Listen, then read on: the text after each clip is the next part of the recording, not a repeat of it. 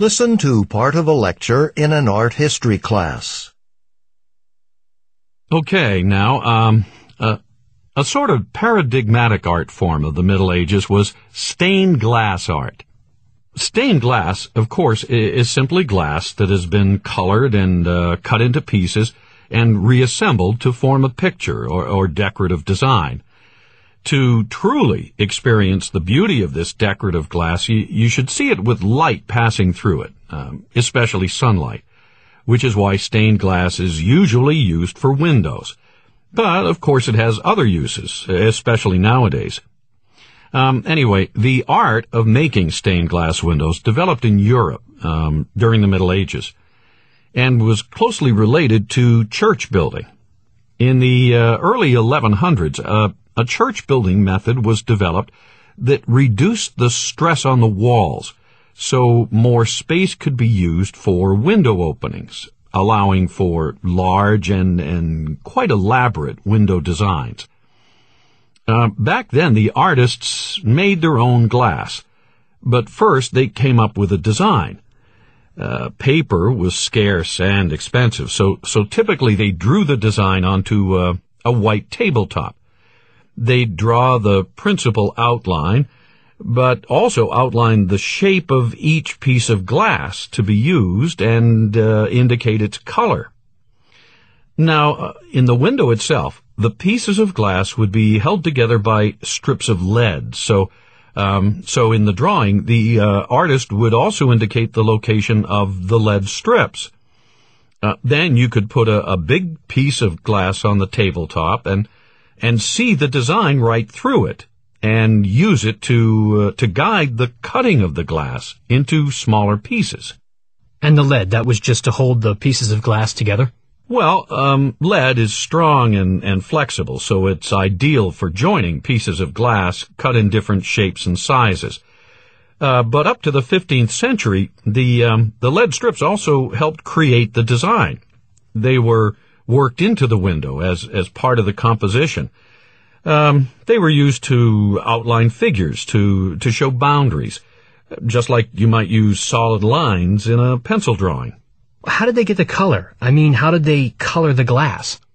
Well, up until the 16th century, uh, stained glass was colored during the glass-making process itself. Uh, you got specific colors by adding metallic compounds to the other glass-making ingredients. So, uh, if you wanted red, you, you added copper. If, if you wanted green, you added iron. You just added these compounds to the other ingredients that the glass was made of. So each piece of glass is just one color? Yes, um, at least up until the 16th century. Uh, then they started, um, you started to get painted glass. Uh, painted glass windows are still referred to as stained glass, but the colors were actually painted directly onto clear glass after the glass was made. So, um, with this kind of stained glass, you could uh, paint a piece of glass with more than one color. And with painted glass, they still use the lead strips?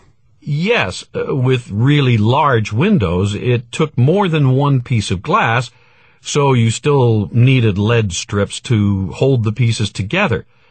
But the painters actually tried to hide them, so it was different from before when the lead strips were part of the design, and and it's different because with painted glass, the idea of light coming through to create the uh, the magical effect wasn't the focus anymore. The paintwork was. And painted glass windows became very popular. In the 19th century, people started using them in private houses and, and public buildings. Unfortunately, many of the original stained glass windows were thought to be old fashioned and, and they were actually destroyed, replaced by painted glass. They actually broke them? That showed good judgment, real foresight, didn't it? yes, if only they had known. Um, and it's not just that old stained glass is really valuable today. We lost possibly great artwork.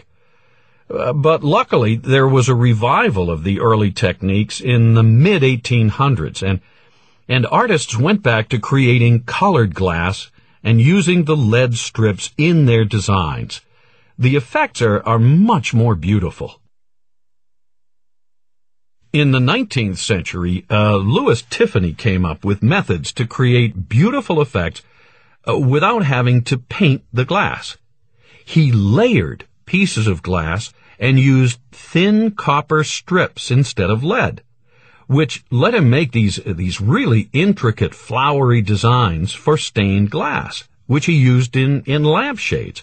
You've heard of Tiffany lampshades, right? These, of course, took advantage of the new innovation of electric lighting.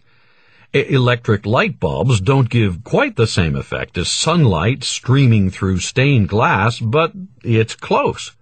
So, uh, layered glass, Tiffany glass, became very popular and still is today. So, um, let's look at some examples of different types of stained glass from each era.